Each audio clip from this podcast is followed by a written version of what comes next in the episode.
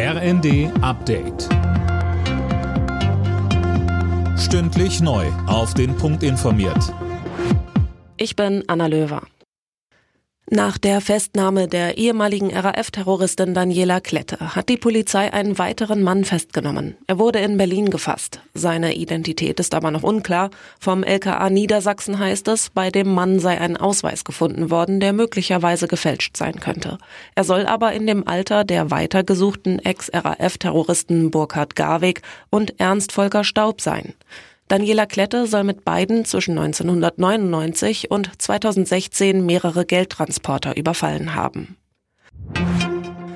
Auf ihrem Einsatz gegen die Houthi-Rebellen im Roten Meer hat die deutsche Fregatte Hessen einen ersten Angriff abgewehrt. Wie die Bundeswehr bei Ex mitteilte, schoss die Besatzung zwei Drohnen ab. Die Hessen ist seit letzter Woche im Roten Meer unterwegs, um Handelsschiffe vor den Attacken der Rebellen zu schützen.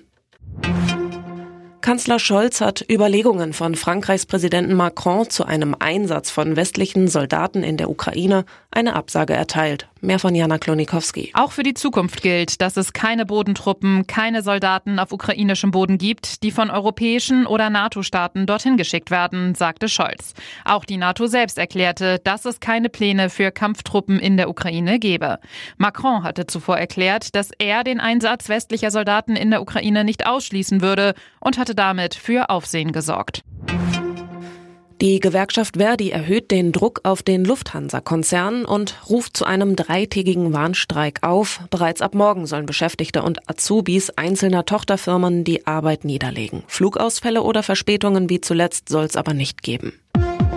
Alle Nachrichten auf rnd.de